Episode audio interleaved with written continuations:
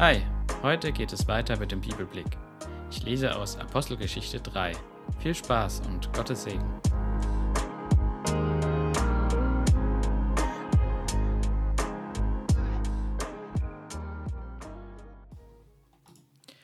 Die Heilung eines Gelähmten.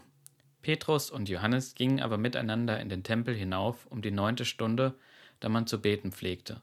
Und es wurde ein Mann herbeigebracht, der lahm war von Mutterleib an, den man täglich an die Pforte des Tempels hinsetzte, die man die Schöne nennt, damit er ein Almosen erbitten konnte von denen, die in den Tempel hineingingen. Als dieser Petrus und Johannes sah, die in den Tempel hineingehen wollten, bat er sie um ein Almosen. Da blickte ihn Petrus zusammen mit Johannes an und sprach: Sieh uns an. Er aber achtete auf sie in der Erwartung, etwas von ihnen zu empfangen. Da sprach Petrus: Silber und Gold habe ich nicht, was ich aber habe, das gebe ich dir. Im Namen Jesu Christi des Nazareners, steh auf und geh umher. Und er griff ihn bei der rechten Hand und richtete ihn auf. Da wurden, wurden sogleich seine Füße und seine Knöchel fest, und er sprang auf und konnte stehen, lief umher und trat mit ihnen in den Tempel, ging umher und sprang und lobte Gott. Und alles Volk sah, wie er umherging und Gott lobte. Und sie erkannten auch, dass er derjenige war, der um des Almosens willen an der schönen Pforte des Tempels gesessen hatte und sie wurden mit Verwunderung und Erstaunen erfüllt über das, was mit ihnen geschehen war. Da sich aber der geheilte Lahme zu Petrus und Johannes hielt, lief alles Volk ersta Erstaunen bei ihnen zusammen in der sogenannten Halle des Salomo. Als Petrus das sah, wandte er sich an das Volk. Ihr Männer von Israel, weshalb wundert ihr euch darüber oder weshalb blickt ihr auf uns, als hätten wir durch eigene Kraft oder Frömmigkeit bewirkt, dass dieser umhergeht? Der Gott Abrahams und Isaaks und Jakobs, der Gott unserer Väter hat seinen Knecht Jesus verherrlicht. Ihn habt ihr ausgeliefert und ihn verleugnet vor Pilatus, als dieser ihn freisprechen wollte. Ihr habt den Heiligen und Gerechten verleugnet und verlangt, dass euch ein Mörder geschenkt werde. Den Fürsten des Lebens aber habt ihr getötet. Ihn hat Gott aus den Toten auferweckt. Dafür sind wir Zeugen. Und auf den Glauben an seinen Namen hin hat sein Name diesen hier stark gemacht, den ihr seht und kennt. Ja, der durch ihn gewirkte Glaube hat ihm diese volle Gesundheit gegeben vor euch allen. Und nun, ihr Brüder, ich weiß, dass ihr in Unwissenheit gehandelt habt, wie auch eure Obersten. Gott aber hat das, was er durch den Mund all seiner Propheten zuvor verkündigte, dass nämlich der Christus leiden müsse, auf diese Weise erfüllt. So tut nun Buße und bekehrt euch, dass eure Sünden ausgetilgt werden, damit Zeiten der Erquickung vom Angesicht des Herrn kommen, und er den sende, der euch zuvor verkündigt wurde, Jesus Christus, den der Himmel aufnehmen und mit aufnehmen muss bis zu den Zeiten der Wiederherstellung alles dessen, wovon Gott durch den Mund all seiner heiligen Propheten von alters her geredet hat. Denn Mose hat zu den Vätern gesagt: Einen Propheten wie mich wird euch der Herr, euer Gott, erwecken, aus euren Brüdern. Auf ihn sollt ihr hören in allem, was er zu euch reden wird. Und es wird geschehen: Jede Seele, die nicht auf diesen Propheten hören wird, soll vertilgt werden aus dem Volk. Und alle Propheten von Samuel an und den folgenden, so viele geredet haben, sie haben auch diese Tage im Voraus angekündigt. Ihr seid Söhne der Propheten und des Bundes, den Gott mit unseren Vätern schloss, als er zu Abraham sprach, und in deinem Samen soll gesegnet werden alle Geschlechter der Erde. Euch zuerst hat Gott, als er seinen Knecht Jesus erweckte, ihn gesandt, um zu euch zu segnen, indem ein jeder von euch sich von seiner Botschaft bekehrt von seiner Bosheit bekehrt. Folgende Fragen kann man sich in diesem Text stellen. Was machten die Jünger, nachdem sie den Heiligen Geist empfangen hatten, und wohin gingen sie? Was lehren die Jünger? Und wozu befähigt uns der Geist Gottes?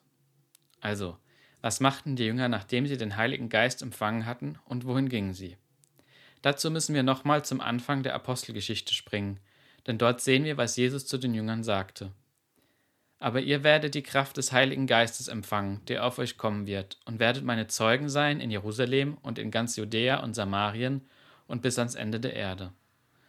Auch in Lukas 31,50 lesen wir: Er führte sie aber hinaus bis nach Bethanien und hob die Hände auf und segnete sie. Und es geschah, als er sie segnete, schied er von ihnen und fuhr auf gen Himmel. Sie aber beteten ihn an und kehrten zurück nach Jerusalem mit großer Freude und waren alle Zeit im Tempel und priesen Gott. Und zusätzlich Apostelgeschichte 2, Vers 46.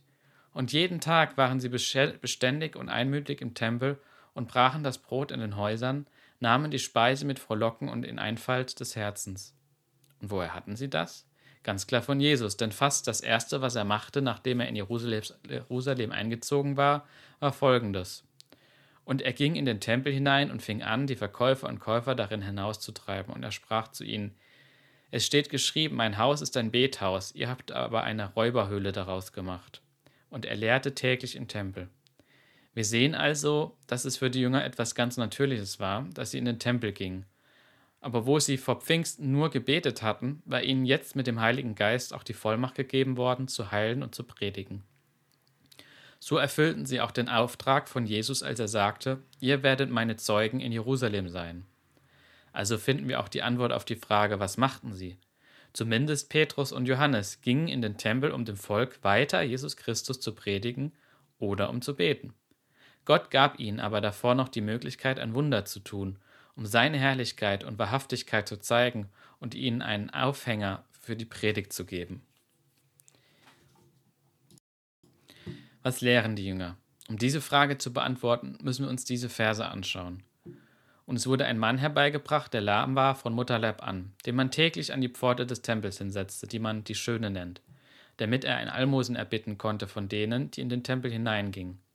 Als dieser Petrus und Johannes sah, die in den Tempel hineingehen wollten, bat er sie um ein Almosen. Da blickte ihn Petrus zusammen mit Johannes an und sprach: Sieh uns an. Er aber achtete auf sie in der Erwartung, etwas von ihnen zu empfangen. Da sprach Petrus, Silber und Gold habe ich nicht, was ich aber habe, das gebe ich dir. Im Namen Jesu Christi des Nazareners steh auf und geh umher. Und er ergriff ihn bei der rechten Hand und richtete ihn auf. Da wurden sogleich seine Füße und seine Knöchel fest, und er sprang auf und konnte stehen, lief umher und trat mit ihnen in den Tempel, ging umher und sprang und lobte Gott. Und alles Volk sah, wie er umherging und Gott lobte, und sie erkannten auch, dass er derjenige war, der um des Almosens willen an der schönen Pforte des Tempels gesessen hatte. Und sie wurden mit Verwunderung und Erstaunen erfüllt über das, was mit ihm geschehen war. Da sich aber der geheilte Lahme zu Petrus und Johannes hielt, lief alles Volk voll Erstaunen bei ihnen zusammen in der sogenannten Halle Salomos. Gott nutzt also die Routine, die Petrus und Johannes haben, nämlich in den Tempel zu gehen und zu beten, ganz neu aus. Denn nun ist es ihnen möglich, durch den Heiligen Geist den Lahmen zu heilen. Dies ist ganz wichtig, denn es reflektiert das Handeln Jesu wieder. Auch er hat Lahme geheilt. Die Menschen, die das sehen, erkennen, dass es sich hierbei um dieselbe Art der Vollmacht handeln muss wie bei Jesus. Natürlich sorgt das für eine Menge Trubel und die Menschen wollen sehen, was passiert. Genau das kann Gott ausnutzen und spricht durch Petrus und Johannes.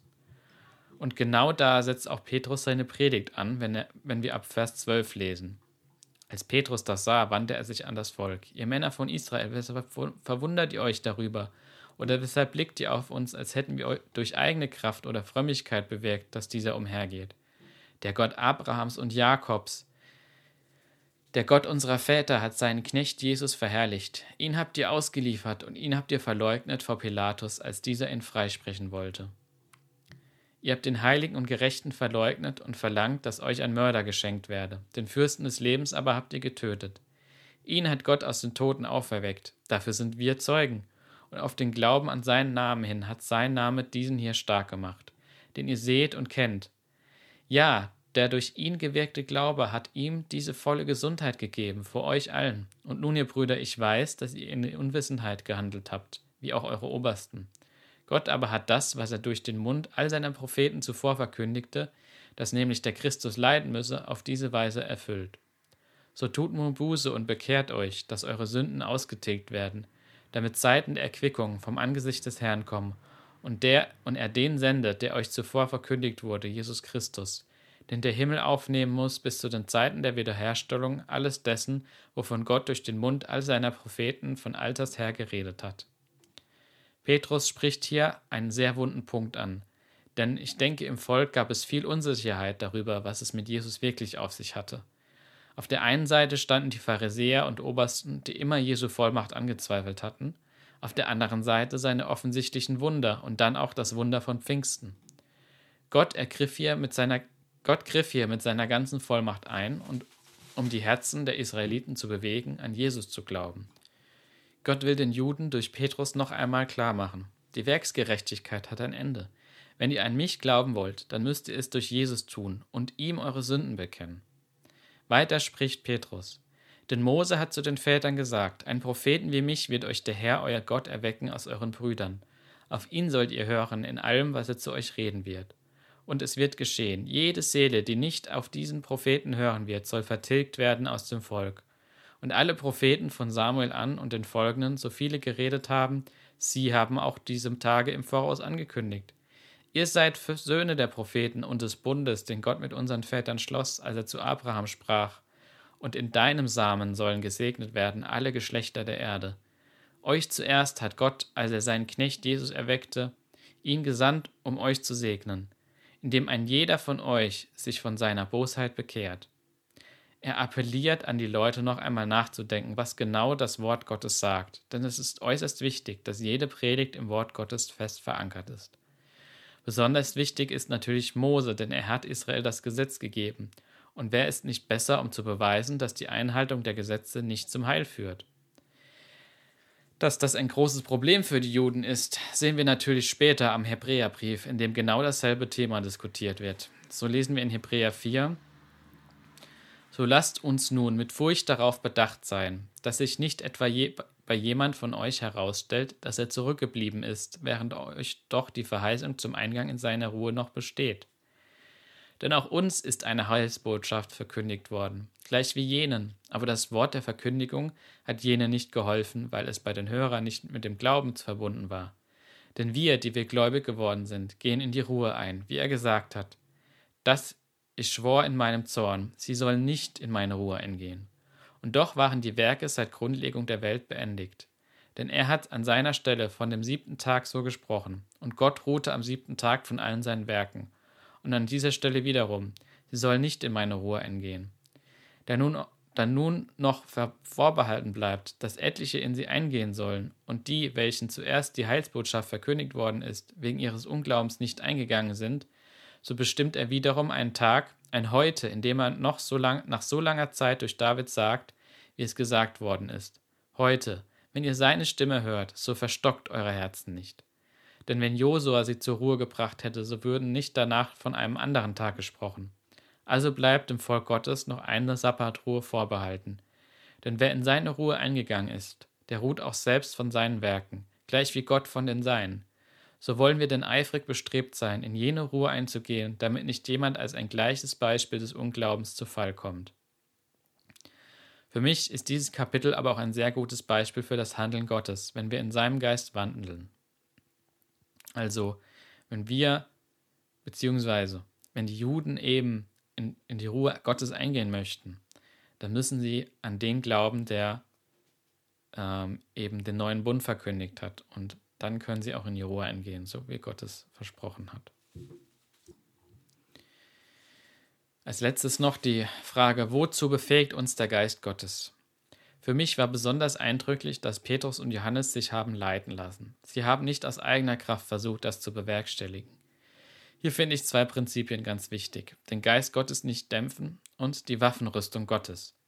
Das erstere finden wir in diesem Wortlaut nur einmal in der Bibel, im 1. Thessalonicher 5, Vers 14 bis 22, in dem Paulus einige der Früchte des Geistes mit Empfehlungen zum Gemeindeleben zusammen auf, aufzählt. Wir ermahnen euch aber, Brüder, verwarnt die Unordentlichen, tröstet die Kleinmütigen, nehmt euch der Schwachen an, seid langmütig gegen jedermann. Seht darauf, dass niemand Böses mit Bösem vergilt, sondern trachtet alle Zeit nach dem Guten, sowohl untereinander als auch gegenüber jedermann. Freut euch alle Zeit, betet ohne Unterlass, seid in allem dankbar, denn das ist der Wille Gottes in Christus Jesus für euch. Den Geist dämpft nicht, die Weissagung verachtet nicht. Prüft alles, das Gute behaltet. Haltet euch fern von dem Bösen in jeglicher Gestalt. Wenn wir merken, dass der Geist Gottes uns etwas sagen will oder wir etwas tun sollen, dann ist es das Beste auch zu tun. Wie erkennt man aber, dass es Gottes Wille ist? Ganz einfach. Es muss im Einklang mit der Bibel sein. Dazu muss man aber die Bibel auch gut kennen ein Grund mehr, sie häufig zu lesen. Das zweite, die Waffenrüstung Gottes, finden wir im Epheserbrief, Kapitel 6. Deshalb, ergreift die ganze Waffenrüstung Gottes, damit ihr am bösen Tag widersteht, nachdem ihr alles wohl ausgerichtet habt, euch behaupten könnt.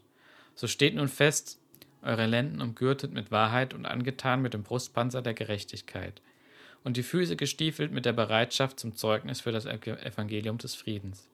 Vor allem aber ergreift den Schild des Glaubens, mit dem ihr alle feurigen Pfeile des Bösen auslöschen könnt.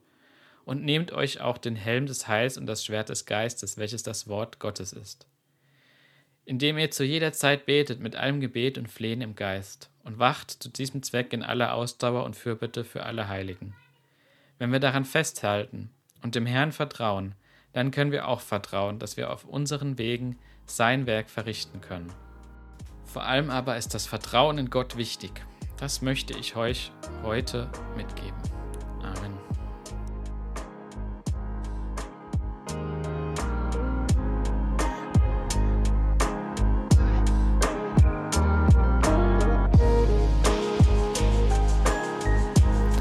Wenn dir dieser Podcast gefällt, lass gerne ein Abo oder ein Follow da, je nachdem, auf welcher Plattform du bist. Vielen Dank.